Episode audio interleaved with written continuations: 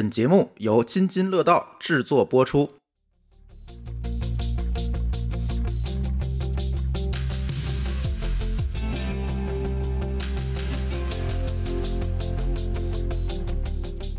各位听友，大家好啊！这里是科技乱炖，今天还是我们仨跟大家一起来录音。呃，这期节目想聊点啥呢？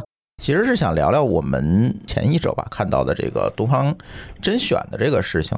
说实话啊，这个电商很多事情我们并不是说特别特别的了解，因为我们毕竟就是大家也知道，我们短板就是没有在电商去做过。嗯，而也不是电商的主流目标客户啊哎，也不是，在对对对，那天已经被舒淇吐槽说，我这为什么一发东西他就给我比价去啊？那个是程序员的录的，我那天特别想在那个下边留一句了，我说这个是鄙视了一大堆人，毕竟排在狗后边。所以这不熟，但是呢，我倒是想通过这件事情跟大家分享分享，就是这些年以来吧，大家这些主播们也好，这些入驻者们也好，跟平台之间的这个非常微妙又奇怪的这样一些关系哈，特别有意思。你这个就其实可以扩大到很多了，对啊，比如说我们录录节目的跟这个平台的关系，对内容创作者、对卖家、卖家对吧？买家其实也一样，对也是相爱相杀，对，是吧？都是个博弈，都是一个博弈的过程，所以想跟大家讲讲这个。先说说这个东方甄选是怎么一回事儿啊？刚刚打开电梯的同学可能不太清楚。东方甄选这个公司大家都知道啦，新东方的自救活哎，，自救行动的这个成果啊，人家弄得还不错啊。说实话，可能这几个带货直播间唯一我看的可能也就是东方甄选了。呃，但是呢，突然某一天，这个东方甄选的直播间呢就被封了，然后呢，大家就纷纷表示不理解啊。这为什么被封呢？给出的官方理由是非法导流，就是在你我的直播间里，你往别处导流，你把我的抖音的用户都带走了，都带别处去了。然后呢，东方甄选也发布了回应，说我们可能就是不慎的把产品包装上的二维码给露出来了，而抖音的这规则里确实有啊，你展示的时候不能展示二维码，所以这是他的一个理由。但是实际情况呢是什么？实际情况其实东方甄选在同期确实是自己弄了一个想导流，哎，他确实是有这样的意图和意愿啊？为什么呢？他自己做了一个 A P P，东方甄选自己做了一个 A P P，而且在 A P P 上呢大整活动，但是要搞事情，在我这个 A P P 的直播间去买的呢，就要大优惠是吧？按照时间线来说啊，是这样的，就是他先被封了，哎，被封了呢，然后出来解释嗯。说，哎呀，对不起，我们是因为漏了一个二维码，啊，但是呢，这个封了三天，好像说，嗯，然后鉴于此，我们准备在自己的 APP 上搞活动。哎，对，然后媒体就都报道了，然后他的那个 A P P 的下载量就冲榜了。好像说已经到了上千万的量是吧？对，这里还有一个细节，抖音还说了一宗罪是什么呢？说你的同时一个源在多个平台直播，这个在抖音是不允许的。就是你一个源拍下来的东西只能在我抖音播，你不能说推两个流，一个流在抖音播，一个在淘宝播，这是不行的。所以这也是一宗罪。但是这个事儿，我我觉得就都不重要了吧？嗯，我觉得是这样，你比如说像交个朋友啊之类的，他不啊也在淘宝也有嘛？那但他是重复播，应该。是，就是可能是这个人播完他再播那个。对，他是两个直播间，那比如我啊在同样一个放两个机位，算一个流，算俩流，不知道。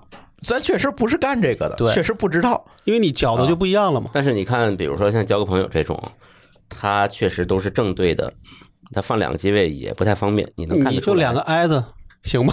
那当然我们这是歪歪了啊。歪歪了，因为就是你对摄像头讲话的时候，如果是两个摄像头，你明显能看你眼神是不一样的。对，这好像也没有特别好的办法。嗯而且好像还有一个数据，就是说他打了八五折做活动，嗯，然后他的这个独立 App 的收入已经超过了抖音上所有直播间之和，但这可能是个一次性的，趁着热度来的。对，就可能用的一次，可能有没有下回你不知道。第二呢，我觉得可能有人是觉得，哎，这个要支持一下，有一种给他拔创的感觉。对，有一点儿，但是呢，其实就是还是刚才咱说的这个问题哈。所有平台，无论是搞电商的平台还是搞内容的平台，你看这些年来严防死守的，尤其是从移动互联网诞生了之后，这些年大家都在慢慢的，所谓原先有一本书，你知道那本书叫《平台经济》，嗯似乎老板们都是看了这本书，然后意识到我搞一个大平台的价值和意义，不能让用户跑掉，不能让我的这个内容贡献者或者是我的商家把用户带走。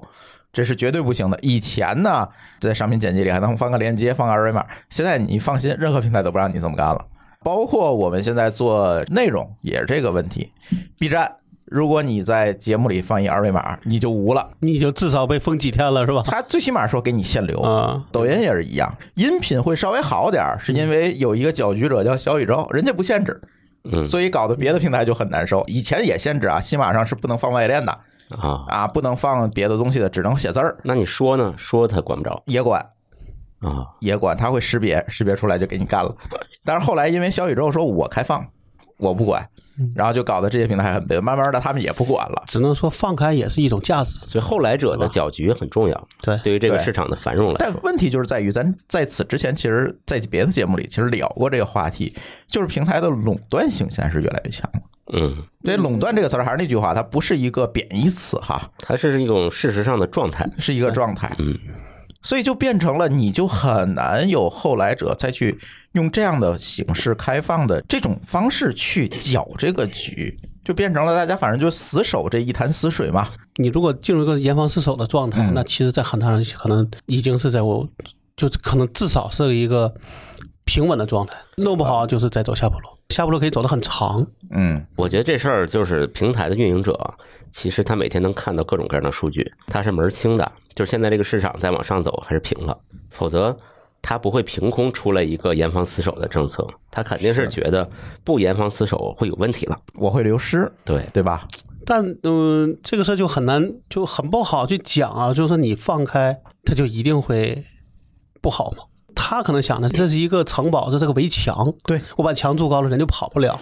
但在互联网上，你敲个域名和换个域名，其实太容易了。其实你看啊，在之前其实平台用的不是这种办法，嗯，而是砸钱的方式，对。补贴把用户吸引过来。对，但是现在呢，大家都比较鸡贼了，就是你发现用户吸引过来以后，他的一些行为习惯在你的平台上，我就不用花钱了，我只要给别人设置点门槛，这个用用户就走不了。也有可能他是想把走的这个速度变缓，而不是说让那事儿变没，而是变缓，慢点走。对这事儿就特别资本主义，因为看到这个选题啊，你知道我脑子里在想什么吗？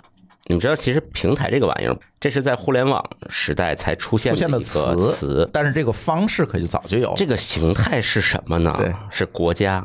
你想一想啊，就是我们在四九年之后的时候啊，嗯其实是在经济建设上属于一个摸着石头过河的状态。嗯咱们没有学，可能充其量学学苏联，没有学任何资本主义国家的这种市场经济。对，那时候咱们的经济是怎么做的呢？就是国家办一切全是国营嘛，啊，可啊成千上万家央企，对，还都是央企啊，啊，都是央企，对，对，就是国家办一切，国家办一切。这个时候，这个因为国家很穷，但是他对这个地方政府，就地方政府来挣钱，他怎么从地方政府收钱呢？他有好多个阶段。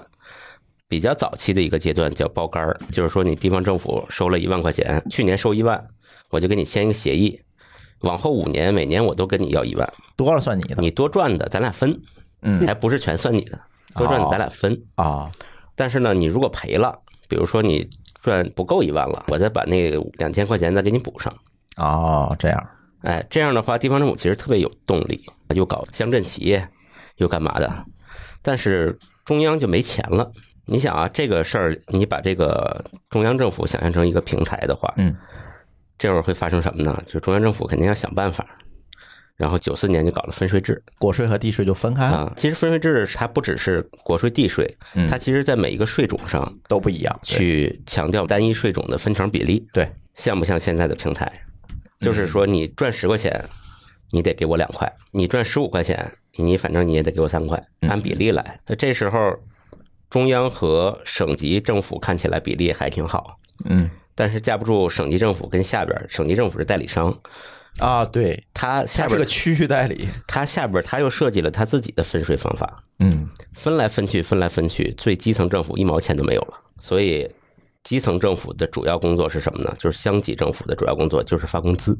上了一个政府的书记、镇长，他最主要工作就是找钱发工资，就是找钱把这个窟窿堵上，实际上是，找钱凑够了今年我的预算嗯上交，然后上级政府再按照原数再给你返还回来发工资。嗯发工资之前，我还得把那个找来那个借那钱先还了，嗯，所以我这工资就永远拖欠，永远不足。就会出现这个问题。对，然后你好多了，咱就不能再往下说了。嗯，你想想美团是不是也这样？你想想滴滴是不是也这样？它就是在上下游博弈。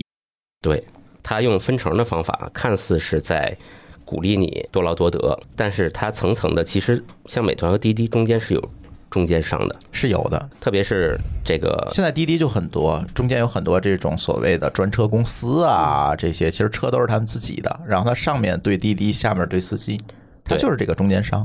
对滴滴的那些司机，其实不是自己的车，很多司机不是自己的车，对，是租的，他租一个车，嗯，这个租这个车能承诺什么呢？我能给你把营营运的资格办了，啊，有那个那叫什么网约车许可证，对，嗯，然后我可以包你一些车的本身的损耗啊、保养啊这些小钱儿，你就去开，开完了以后呢，他那个中间的公司，他从中间拿走，这不就是现在的祥子吗？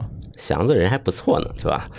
啊，祥子好像是没有所谓的走代理这一层，有吧？他自己是代理，他自己买了两辆车，对啊，那叫自营。他一辆算自营，对，他如果是两辆、三辆就不是，那就是因为你要找别人一块拉嘛，对对吧？就那时候他就变成代理商了。对有些城市的那个出租车的这种一样，北京出租车公公司也是这样的。对啊，一开始都是自营，啊对吧？我自己去办个证，嗯我自己开，然后就出现这个公司了。对甚至有时候就说，哎，你不能自己开，必须要加盟公司才行。对对啊，每个城市还都不一样。对，对，在互联网出现之前的这些所谓的平台，嗯，之所以能够活得不错，比如说出租车公司，嗯这就是典型的平台，对这典型平台啊，那它是靠什么才能活得好呢？一般都是不是它的市场竞争力？垄断行业对就有许可，许可就准入制嘛。对。那我们到今天的这个互联网的平台来说，那互联网平台的靠什么来获得它的竞争优势呢？仍然是准入制。对，其实是这样的，就是我们现在可能大家都觉得互联网是一个充分竞争的行业，相对来说竞争的还可以，嗯，但实际上嗯不是那么充分竞争。对，因为到现在为止，所有的互联网的应用也好什么的，它的合规的门槛儿越来越来越高高，。越来越高就。是我们可能不知道，就是最早我们好像聊过这个话题，就是聊开个网站，你有几个证你需要办嘛嗯，？ICP 啊，什么这个公安备案啊之类乱七八糟的。嗯嗯现在你要搞一个像抖音这种直播的平台，嗯，那你这证儿呃干死了。对。啊！对干死我刚才想说的就是，它不是靠单一许可，嗯。啊，另外呢，肯定也靠你得有钱，你得有人，嗯。对吧？甚至你能把这些所有的这些该搞的许可、合规的东西都搞定。但是它存在一个买菜效应，就是你这些东西搞得越多，你更容易搞下一个，它形成了这个效应了。对。所以好多东西，你看今年 AI 起来了，第一批拿到这个 AI 许可还是这些都是大公司，因还是为这些公司啊？因为人家已经学会怎么写申请书了。啊，对，或者是说政府也更愿意把这些证颁给大公司，哎大公司，我更容易去控制它嘛，对，从政府的角度来讲也无可厚非，就是它的管理成本降低嘛，因为整个平台做的越大，其实平台摊到全社会的成本是低的，它有个规模效应嘛。，对，那政府也清楚的看到这个了，所以他其实不希望说我这一百个平台，你恨不得就一个，嗯嗯，就一个多简单啊对，。我就直接去那办公就行了。对，你能一百个我都现场办公，我的人都不够。但是这里就带来另外一个问题，你这不就是当年的韩国吗？财团垄断，而且这个时候我就想到了上次节目里说的那个吕丹那本书啊，嗯那本书里有一个章节非常有意思，就是在讲说美国的大的互联网公司。每一个公司里边都有一些说客啊，这些说客是干嘛的呢？都是原来的政府部门的官员，所谓的旋转门的这些人嘛，对，就是啊政府官员退休了，或者是他们觉得想出来赚点钱，就入职到亚马逊、Google 这种公司。嗯，那这些人的作用是什么？其实他就是 GR。对，在美国那个环境啊，这些人是干嘛的呢？这些就是没事儿去国会啊，跟他们扫听有没有什么新政策呀。嗯，要出台什么新的这个法案啊比？如说国会要出台一个什么限制互联网公司，比方说啊，咱们随便说跨区域经营怎么交税的事儿。哎，互联网公司通常会把自己的公司设在税低的州，对吧？嗯但是比如说亚马逊，它可能要卖到某个州，这个州呢就要求说你要在我这儿卖东西，你就得给我交税，但我的税率是加州的五倍。嗯，那亚马逊怎么整呢？如果这时候那个州要想这么干，他们说客就提前获知消息，然后去鼓捣这些议员，说给这个法案投反对票，最后投投投投，或者是说支持一个反对这个法案的一个新法案。最后大概率就会出台一个东西说，这个亚马逊是得到豁免了，嗯因为它是某个规模以上的公司，啊，对或者设定一个台阶，看起来是公平的嗯，但实际上台阶以上只有一家公司。对，而且这个游说的过程，民众是看不到的。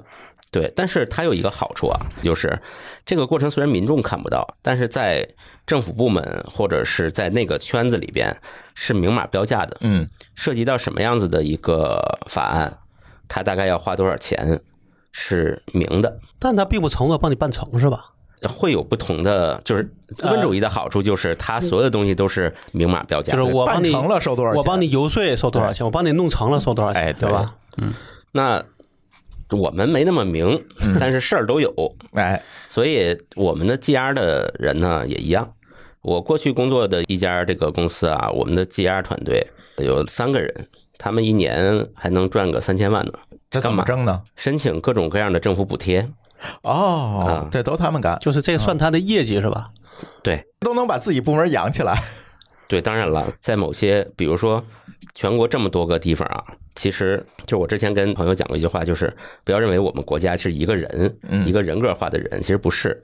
地方政府的想法千奇百怪，就是刚才说的分税制的方法，各地都不一样，有的分这个税，有的分那个税，嗯就是这个此起彼伏的会出各种优惠的政策。嗯，比如说在某一个县、某一个镇，你在那儿注册一家公司，他就给你退税。比如这公司带了多少人，有多少人上社保，是是是，他就给你一笔可能一次性的补贴，嗯，或者干嘛的。就是跟我最著名的鄂尔多斯嘛，不是霍尔霍尔果果斯啊，霍，尔果斯，这事儿你露怯了。啊，对，霍尔果斯，哎，都斯字儿辈儿的，不对。霍尔果斯应该是跟文化产业有关系。对，对对，就是这一类的。然后这个 GR 部门的同事呢，就是每天去全国寻找这种有政策的地方就。是洼地，对，他不光是税收洼地，甚至是说你去了以后收钱能收啊钱的。嗯，然后他再在那儿做个什么骚操作，钱就回来了哦，啊，用这种方式。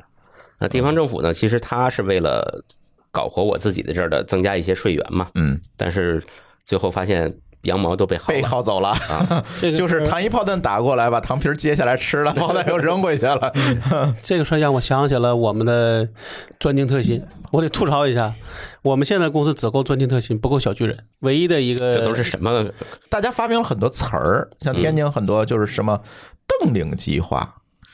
反正都叫各种羊，反正那羊已经不够用了，我这已经赶上做 AI 的了，对？北京也有。是吧我？那天那回是查那个天眼查上面，突然发现我在邓玲那个什么什么名单里，嗯只是排的比较靠后，嗯，但我也不知道这是谁来我们也都不知我统计的，我们然后也没人通知我们，就你突然就跑到那个里面去。这就是你没有 GR 的，呃，对，因因为你可能你我们那个规模只够给家发工资，不够家挣钱。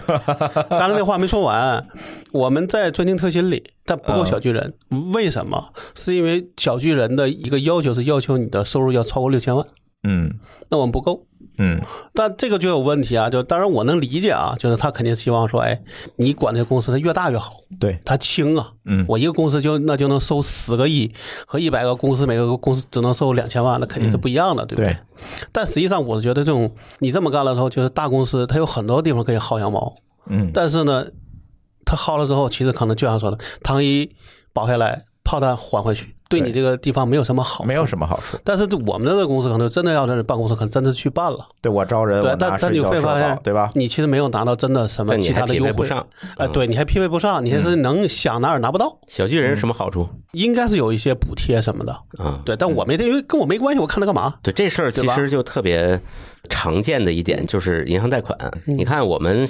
比如说像老高这个规模的公司啊，其实也不算小了，也几千万收入了，对吧？嗯你去银行贷款，你贷不出来，对，因为它可能至少是五千万起，而且还要各种抵押物什么的。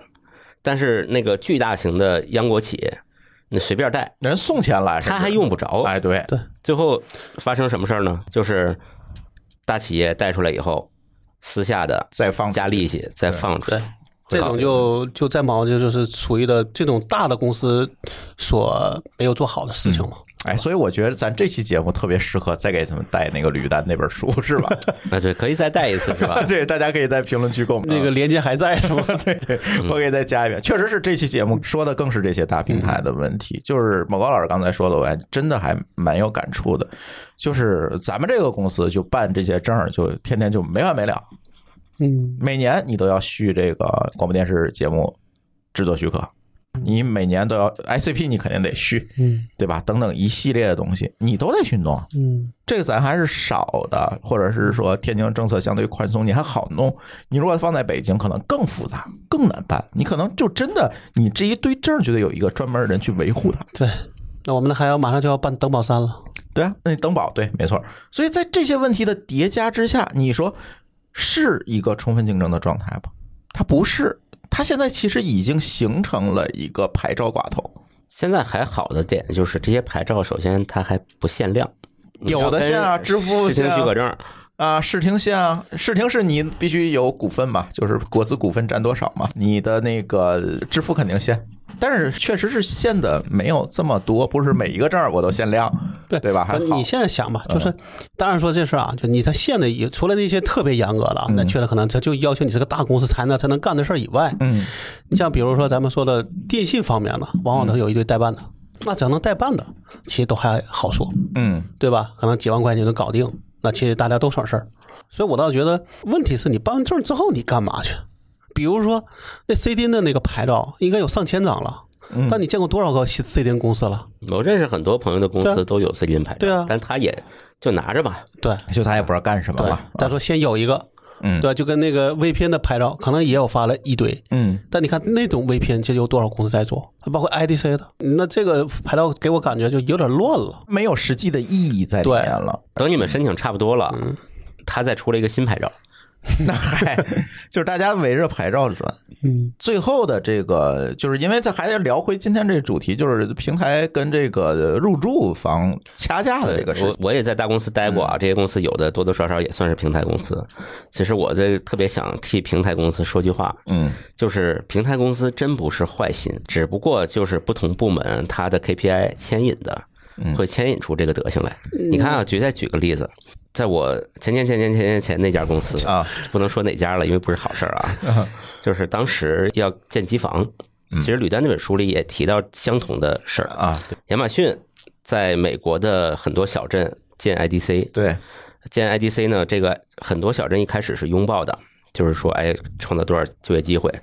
但是呢，后来发现这个 IDC 建起来以后啊，一共就俩工作人员，三个工作人员，全部自动化。对，这个小镇的电都不够，嗯专门给 IDC 拉了一个输电线，从远处拉过来，接到 IDC 里边，然后 IDC 的光缆再重新回到远处去。对，小镇提供了啥呢？就是一块地，啥也没得到也没有，创造就业机会。啥也没得到。嗯这个故事在咱们国家也在发生。当时我们公司在山西某个市就建了一家 IDC，嗯，当时说的老家是吧？啊，嗯，当时说的是很好的，嗯，意思就是说，第一，这是高科技。山西作为一个中部省份，其实就是咱们国家中部省份是最穷的，对，因为咱们是东补西，中间被跳了，对，所以中部省份是最穷的。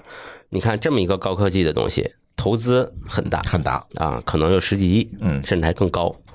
我们公司又是一个高科技公司，看样子不是像这个圈地骗人，最后盖成板楼那种，哎，对，那就批了，嗯，批了就建。这个最有意思的是建到一半儿，政府觉得不对了是不是换领导了。啊，新的领导好像有点懂行，哦，坏了，给叫停了。那个大概的意思就是说，这玩意儿建完了，对我们有什么好处？我好像收不到税，你是能交点电费，这因为电是我从市电拉过来卖给你的，那是给国家电网的，也不是给政府的。好像两毛钱一度。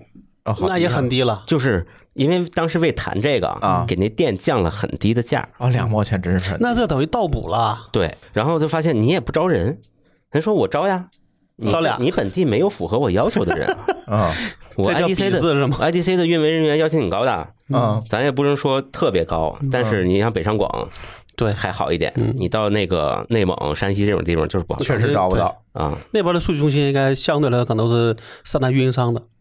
对，那边数据中心，嗯，但是内蒙当时也建了一个嘛，就是嗯从这边去都也没有高铁，什么都没有，因为内蒙也没通高铁，我记得那个时候吧到到那个当地倒车，呃住在宿舍里，嗯，想吃个饭买包烟，开二十公里进城里才行。这是美国的生活。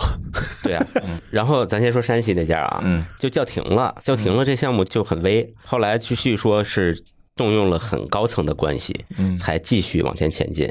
但是对不起，电费重新谈嗯，啊，啊，这个才才勉勉强强搞定了。也是。你说，你说你盖在哪儿，地他人家给你了，对吧？你创造不了就业机会，对，即便你在本地招人，你能招几个？对，他也用不了这么多人，最后对他不是厂房啊。对，就可能这个地还是白送的，嗯或者说至少我很优惠的价格。对，嗯最后当地政府一看，哦，合着就是你们这儿五六个运维天天点外卖这点收入，是我当地的收入。还真的，所以现在就想嘛，其实很多的这种政府招商项目啊，其实很就很多可能都是这种问题。咱不说那些骗子啊，就很多都是啊，就是拿了一个就是信息不对称。吃糖皮儿来的，对对对，就是这，就是一个信息不对称，然后呢，其实在当地也没有什么贡献，但是你当地真建完了，可能就真的觉得没什么好处。对，所以你为了给平台说话，你说的是啥呢？这个例子证明了什么？这是反正了，啊，这个例子来赶紧强行其实倒不是往回圆。强行圆一下啊。现在是这样，但未来不一定是这样吧，对吧？这个例子其实如果我们从外部来看的话，感觉是这家公司去薅了政府的羊毛，嗯但是它实际上是 IDC 的这个部门它的一个 KPI，它有两个 KPI，第一个是我能证明我能建设自己的 IDC，嗯而不是租用运营商的。为什么要证明这件事儿呢？因为我的里边的人我要职称评定，啊，我要升级，嗯评到一定的程度，你没有建设经验，你评不上去了。嗯建设和管理自己的 IDC 的经验。嗯，另外一个就是我有降本的要求，我在两毛钱的店，我在隔壁租一个 IDC，我在这儿建一个 IDC，嗯建我还得投个十几亿啊，租的店比较贵，我怎么算呢？只能算来算去的说，哎，你这儿两毛钱，我在一定时间内我是能可以把成本降下来的，嗯而且我也不会空，肯定用上，所以。平台的恶其实就是某一两个小团队他自己的很正常的 KPI。你说咱们作为去哪个公司，我不都得职称升级、降本增效，这不都是正常的诉求吗？这不又跟我们上期的 PCDN 这个话题连接上了吗？还有我的官司啊，对啊，对啊，不都是这个问题吗？这个事儿啊，你说那大公司我也知道是哪个公司，但你要这么比下来，至少人家我们的东哥是在他老家租了很多呼叫中心的，啊，对他那因为我接到过电话，就是从那个他的老家打过来的。宿迁哎，对。啊，那至少人家这事儿对当地有用啊。对，我觉得东哥的这一番操作呀，非常的合理，是因为他想对宿迁做些贡献。对，而宿迁这种八线城市，它其实最缺人才，但是但是不缺人，就呼叫中心，嗯。就还好，它门槛不高。对。这件事儿放那儿是特别合适的。那我问问你们那个公司的呼叫中心是没有呼叫中心，他们哪有呼叫中心？你们肯定有。我用你们那个云的时候给我打电话，我一看他电话好像是河北的，那有可能。那为啥不放到山西去呢？？我怀疑都是外包给某个公司，哎也有可能。不一定是哪给你拨过来。那为啥不外包到山西去呢？因因为大老板已经不管这么细的事儿了。好，吧，嗯，说回来，这个平台跟这个入驻者之间的这个关系，刚才你说了，你要给平台说些话，但是从入驻者的角度来讲，他确实是不爽，就是平台其实掌握了对你所有资源的定价权。你如果是一个卖家，他掌握了对你商品和推广的定价权，你这个东西挂在上面，我推广费收多少钱，平台说了算。如果你是一个内容创作者，实际上他也掌握了对你内容的定所以价权。所以一个平台，比如说像滴滴、美团，嗯。嗯，乃至抖音，嗯，你可以认为它已经成为了一个国家的责任，它不是一个市场上的参与者，它就是市场本场。市场或者是甚至它现在都成了监管者，对这个市场的监管。第一，它是市场本身，嗯。它不是参与者；嗯，第二，它是收税的。对，你看，它在里边是收税收，税的呀，当然了，而且还不低呢。对。啊，然后它还有暴力机构，嗯，审核就是它的暴力机构。审核或者是像滴滴这种，可能还会有这个处理客诉啊等等这些的部门。对，对我昨天还看在看一个这个滴滴的司机在那吐槽，说我什么都没干就把我账号封了，只不过是因为我劝这个乘客不要在车上吃东西。那乘客投诉他了，对啊，那不劝他不吃东西，这事儿这也是合理的呀如果只是劝，我觉得还好，对呀，对吧？这是合理的。他主要是乘客投诉他。所以他平台一定要站在乘客那一边去处理司机因为司机现在太多了。你看拼多多也是啊，对啊，拼多多你就是那个无无条件退款那个，最后倒霉的就是这些所以。你知道为什么要整治平台经济吗？就是因为国家觉得，哎，你们把我要收的税都给收了。对，而且大头税都他收走了。，现在为什么要鼓励平台经济呢？嗯就是发现不行了，经济命脉就是在人手里。还是他收税效率高？对，就是你帮我把税收了，我再跟你收。对，大不了我多找你收点。支付宝不就是吗？对，反正我把你的历史五年的税一一把全收回来。对，七十亿我全收回来了。哎，这个效率好高啊！嗯，但这样的话其实就有问题啊，因为理论上讲，你说它是一个不管叫就事实上像个国家还像个社会啊，那很多东西其实它已经超越了法律，就是谁来监督它给他的问题定歪了。但是你要是说，哎，我觉得不公平，他就可以说，你看你要遵守我的这个什么，我就我的这些条文，你才能在我这儿经营。嗯对吧？嗯我记得那个拼多多里边有个细节，我不知道你们看没看。拼多多是说，比如说你你卖个什么商品，只要承担了，我要收一个什么技术服务费。嗯，但是如果这东西退款的话，这个服务费不退，那你觉得这样合理吗？合理啊，我给你提供了你服务已经撮提供合了呀，对啊，不，你没撮合成啊？是你没成吗？是你没本事让人家退了钱啊？不，这个本事那是你在那强行替我那个退货的，这个可以解释，就是我给你提供的这个服务费，它是劳务费。它叫技术服务费。对啊，它是一种劳务，我只要提供了，别管成功不成功，我就把钱收了。至于没成功，我我不叫我又不是交税，哎，对我我们是叫成交费。对，那你如果这东西它变成说你一个店的费，一个固定费，其实大家没有什么说了。我卖一单和卖一万单，你收的费用可能，比如有一个底费，对吧？就是你一个店，你一个月收我一万块钱，那我卖一单和卖是我的选择。但你像跟那个店员，我的钱，甚至是我把货亏了，我还要再交这个服务费，那对于这些店家来说非常非常的不爽，哪怕那个可能只有几块钱，他也不爽。对老高的这个例子，就是他定价合理不合理这事儿，我们另论。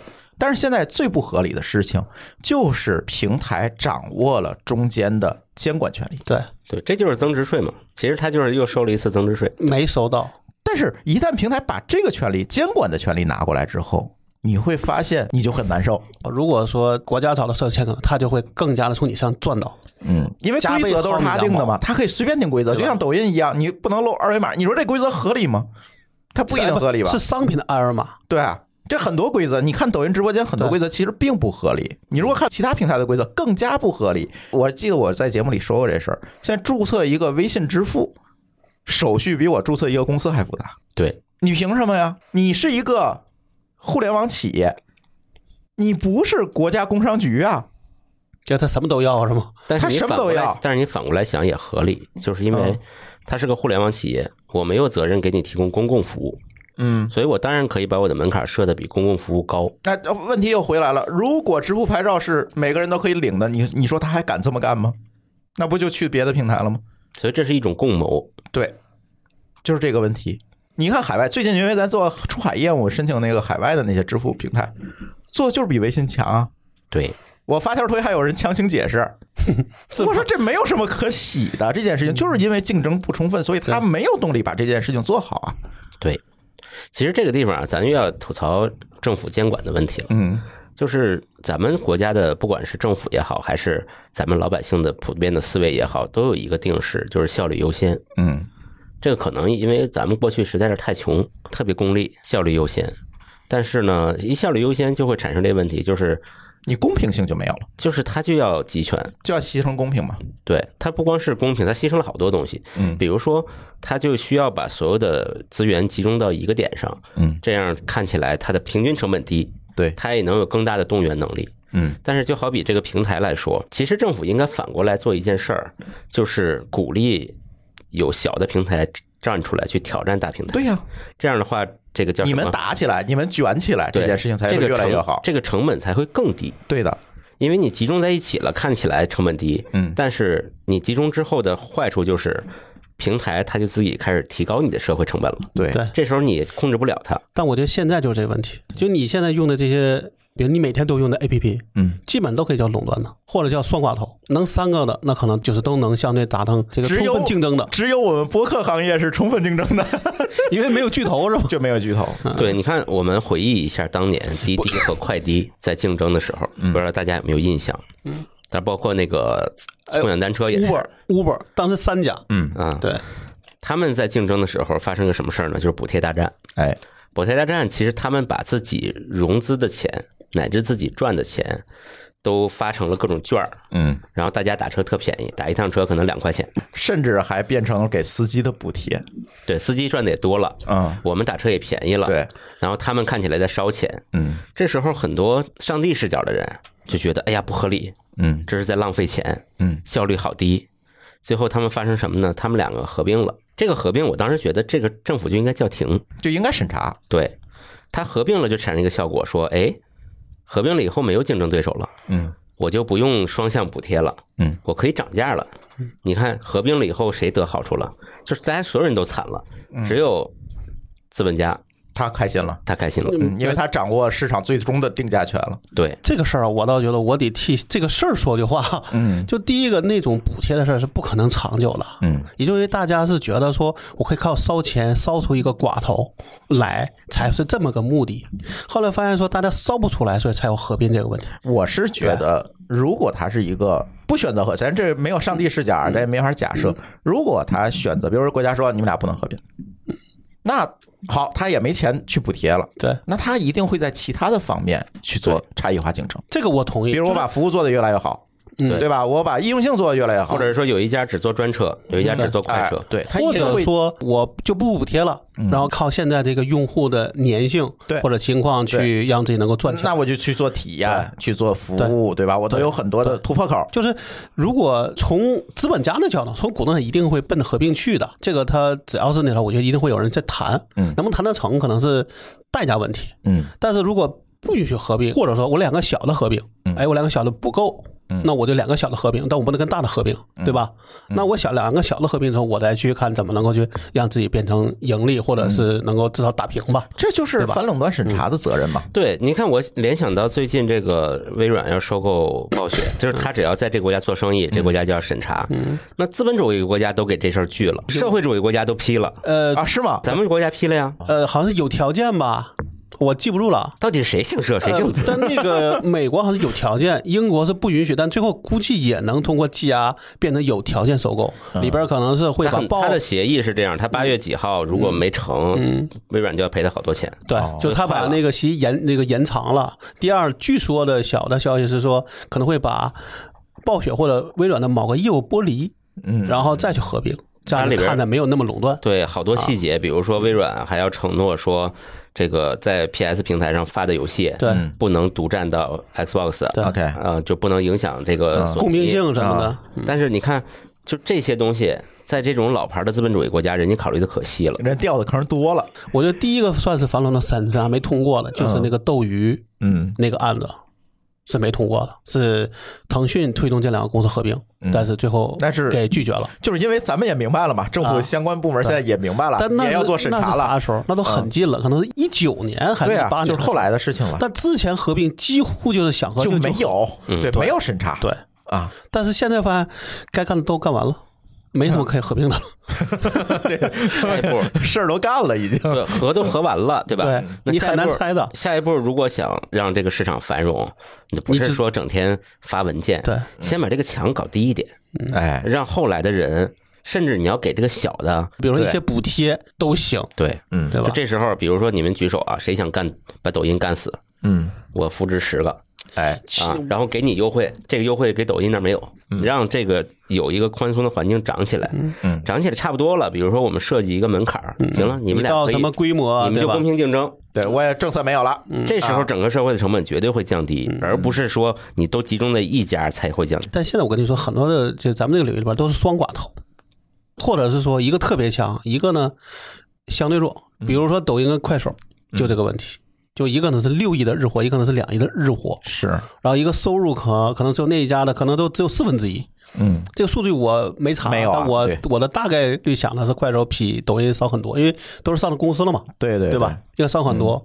快手可能还属于那种就还在求生存的阶段，快手首次盈利嗯，那就刚盈利嘛。嗯，但是抖音可不是，Uber 昨天也宣布首次盈利，啊啊，就是他终于在倒闭之前盈利了。对对对，呃，因为摆脱了原来那个创始人是吧？这不知道为什么。昨天我看财报那几个公司还蛮有意思。或者是啥？因为大家都觉得没有什么太多的上升空间了，都开始精耕，开始要赚钱了，嗯所以才会有现在这个结果。嗯原来就属于原本性，好像从九六年吧，还九几年成立到一零年还是什么时候才刚刚盈利，嗯，之前他也是挣了钱，都或者融的资都去做了很大的这种基础设施建设。对对对对，对，那时候他投入进去他对了，那时候他也不挣钱，但可能到了一定地步，你发现不挣钱，就是资本也不会给你很多很多时间，嗯，对，让你耐心也是有限的对，他的这个成长的这个耐心也是有限的。你终究有一天要自己证明，说我可以给股东一个证明了。所以现在的问题就在于说，怎么能够扭转现在互联网这种马太效应，这才是问题。我们把希望放在新东方的手里吧。新东方东方甄选这个可以看作是一种破墙的动作，对，但是呢，因为它的这个势能很强，就是它当时背靠着整个新东方的势能搞了一个东方甄选，对，然后呢，东方甄选又很强，在这次被封之后呢，快速的就起了一个 app，嗯，但是这个东西很难复制，我盘了一下啊，准备这期节目的时候，所有在平台上做的好的，出来自己做 app，想试图独立的，没一个成功的。这个我跟你讲啊，就是跟你说啊，就是做电商的都有一个独立站的梦。啊，这你懂对吧？啊我们当时做这个了嘛。当然，在中国是千难万难，是因为说，确实你要做独立的一个站，流量你怎么解决？嗯，有的时候，我觉得这种平台它这个流量把住，其实不一定是怕你跑到对手那里去，而是怕你把这个流量弄到自己手里去。嗯，我担心这个问题，尤其是商家这个类型的，对，对吧？他这才是最怕的。是，啊，那但但现在呢？你说，嗯，小商家不行，因为你想，你想做个独立站，你也得有人、有钱，什么都得有，还那还得懂，还得能运营。这个作用其实不会小，一年投入不会小，尤其你这一开始可能不会盈利，甚至让你单独核算的时候。以前你只是卖货，现在全链条你都得干，是互联网公司。对对，那你现在这些人才可能还不够多，那现在可能有有一堆下岗的，那但是。你之前你再想做你也很难，但现在可能有一个好处就是东方甄选足够大，嗯比如说你影响力足够大能够有一百亿的营收，你可能自己做个独立站，或者不管叫独立站还叫独立 app，其实是有可能的了。嗯因为哪怕后边能把这个你的卖的东西里边，它现在应该还不是自营，嗯，就它的货还不是自营是吧？对，都是那种就是代卖吧，啊，都。咱就算代卖。那它未来如果有一部分能变成自营，这个你的意思是他自己做产品做供哎，应链？对嗯对，那这个我觉得肯定是迟早的，嗯对吧？尤其它的规模越来越大，那肯定会往这方面走。嗯而他能掌握一定的这个情况的话，他肯定会慢慢会往这个自营方面走。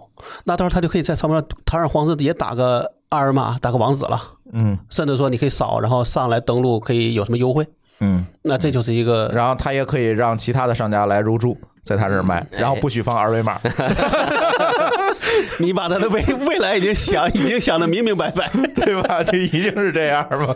但我觉得啊，就是我觉得可能还要想想自己的这个竞争优势在哪里。刚才说的话，我觉得我是觉得你赌这事儿，你其实不知道到时候赌这事儿到底有多大价值，只是你觉得可以有作用而已。那你说小宇宙的人没封连接，其实你说他的用户就变少，都跑到喜马拉雅那去了吗？也没有啊。其实真的也没有。对吧？或者你觉得说我这个连接不能放，或者让大家绕个方法放，到底这个用户体验是好了还是坏了？对，这其实你看，这个就很像刚才咱们说的这个烧钱补贴这个事儿，好像觉得就这么一招。其实如果你大家现在都没钱了，但是我也不允许你合并。按照我们的产品经理们的创造力啊，是能想出新办法来卷的，卷的。哎，那可能卷就把这个世界卷好了，对他不是的卷的很恶心也不。对你就反过来，你烧钱的效率一定是很低的，而且你烧钱获了一，比如说一用户，但是一句用户，因为你不烧钱，这到底留下多少？嗯你这算过这个账吗？嗯，可能还不如精耕呢。对，烧钱快，呃，是快，但是你有时候你需要是快什么？当然，这个咱们得说啊，咱们把事情可以说出来。咱之前那个最早做专车那公司叫什么来着？呃做专车的。就据说比 Uber 还早的易到，他那个创始人不说他是说因为太保守了。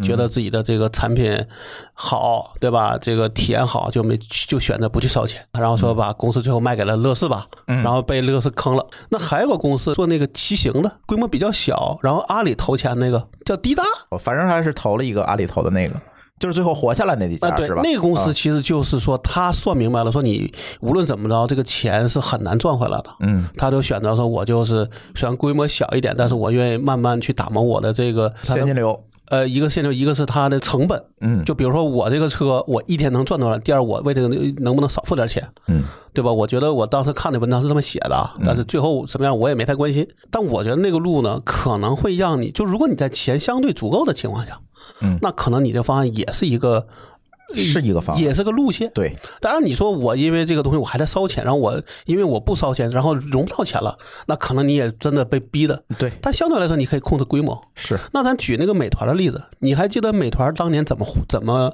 算是活下来的一个路吗？提高运营效率啊，对，就是它也是技，术解决但是它不它不乱烧钱。反而别的公司当时有那个，我记得有几个公司，一个叫 F 团儿，哎呦，百团儿对吧？还有那个高团儿是吧？嗯啊，不叫高鹏吧？嗯，还有一个，当时那都是拉手呃拉手是最厉害的。啊，对，就那个公司基本就是靠融资，然后烧钱补贴，对不断烧钱。嗯但那时候美团其实算是相对讲究运营效率了。嗯虽然融的钱可能不是最多，但至少也还在这个第一梯队里边。嗯，那最后的结果是，反正那几个公司全把自己烧死了，反而美团变成大了，用户全归你了。这也是不是一条路？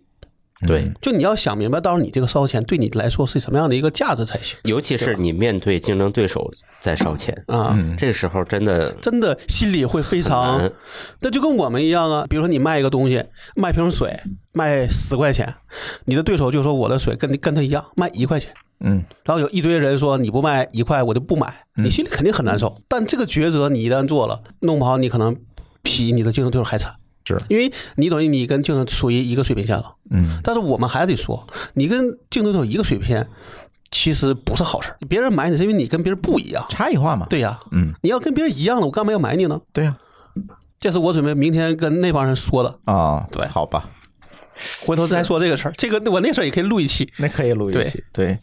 留个扣儿啊，对。留个扣儿。所以就是又说回来，这个平台的这些问题吧，我同意某个老师的这个做法，就是咱扶持几个鲶鱼出来。其实哪怕就扶这些大公司的业务都行。你说小公司它不容易从零开始，对不对？嗯，那你说腾讯想不想做电商？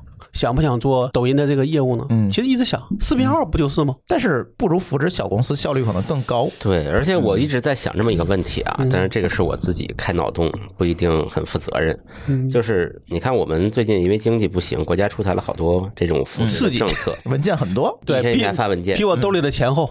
我就感觉就好像，如果国家是个人的话，这就是脑子想了，但是手不干。为什么呢？其实我觉得咱们有很多的政策其实是稍微松松松松手就能冒出很多大产业来，对。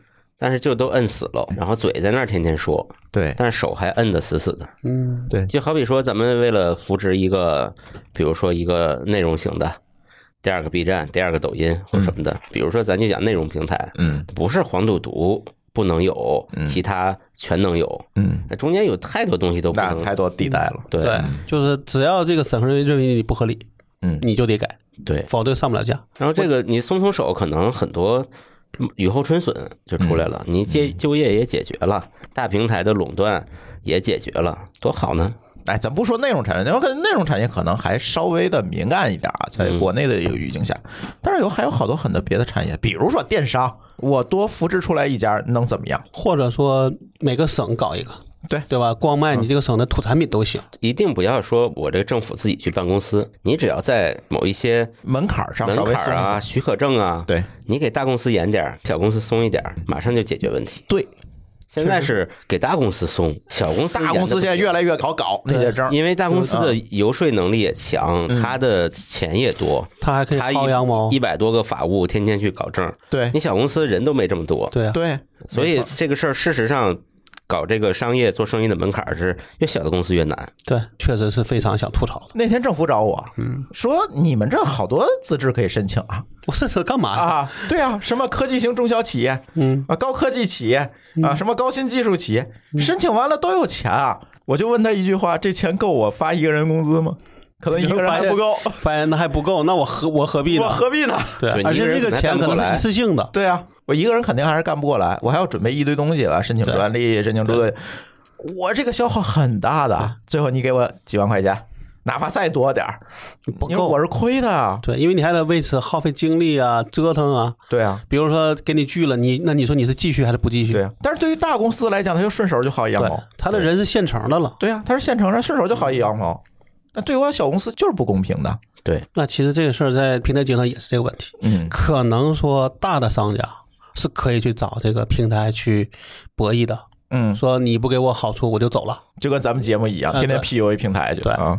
但是跟小公司，我就比如我一天就卖十件货，你找大平台，人家大平台再见，嗯对。可能都没有所谓什么专属的专员跟你联系，对，那其实都是这个问题。对，但实际上这个经济的总量还是都在常委上，对，嗯。头部看起来很大很牛逼，嗯。嗯。但是因为他谈判能力特别强，他给你带来的好处是有限的，对。他大多数都揣自己兜里了。对，他就是都是挨个儿雇一帮人在那儿包糖皮儿嘛。呃，第一个包糖皮儿，第二个他雇他这个钱拿去雇了更多的人，嗯。其实没有真的交税，交的税可能都是以这种什么个个人所得税的交都是但那个对他来那来说，或者对国家来说，其实不是什么好事，因为对其他的公司可能更不公平了。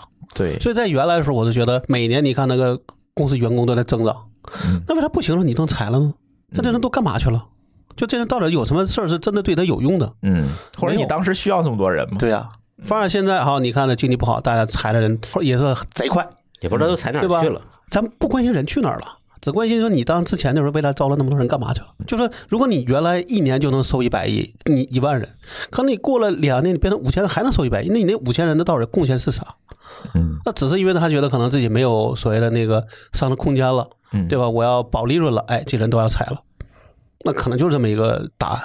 但你对于小红来说，可能我要招一个人，可能要痛苦半天才会招，然后这时候你才觉得说我挣了点钱，然后大多数都交税了，对吧？而且呢，就是说句题外话，可能跟今天说这个没有关系，也有可能有点关系。就是这些大公司、大的平台经济的这些公司，招了很多人，甚至说无用的招，他从出于竞争的嗯原因，他是把人都招到，不让你们招到。嗯对，不让别人招。然后问题就来了，就是你刚才问的那个问题，这人都去哪儿了？那天我跟一个朋友聊，哎，我说现在大厂都裁员啊，你弄点儿，对吧？反正你这工资也行，你也有这支付能力，你弄点儿。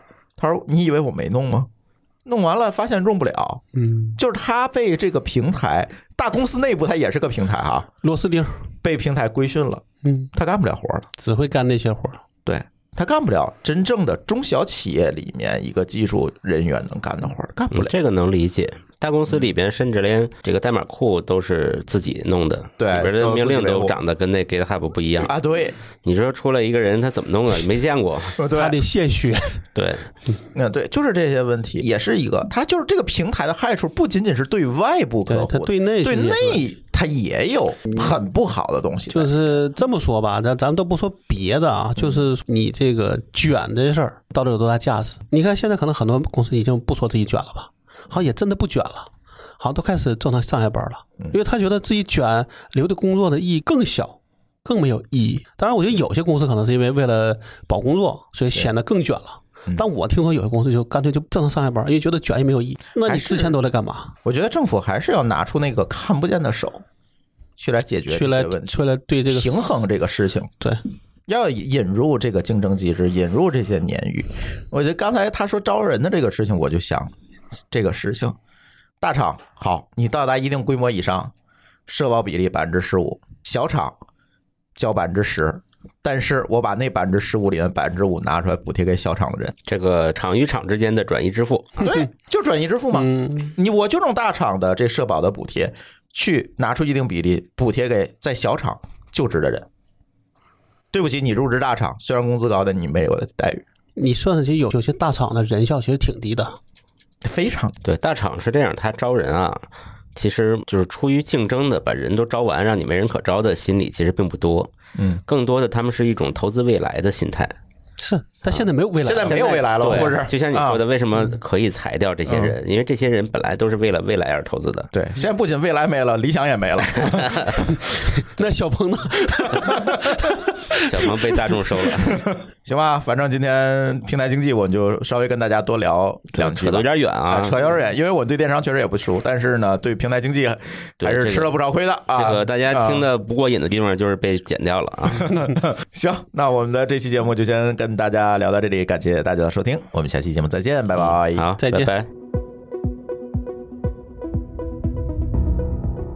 感谢您收听本期节目。本期播客节目由津津乐道制作播出。你也可以在我们的官网 d a o 点 f m 找到我们的更多内容作品。如果您喜欢我们的节目，欢迎在微信、微博、朋友圈等社交媒体转发分享。您的分享对我们而言十分重要。如果您希望与我们互动，可以关注我们的微信公众号“津津乐道播客”，天津的津，欢乐的乐，道路的道。在关注后按提示操作即可加入我们的听友社群。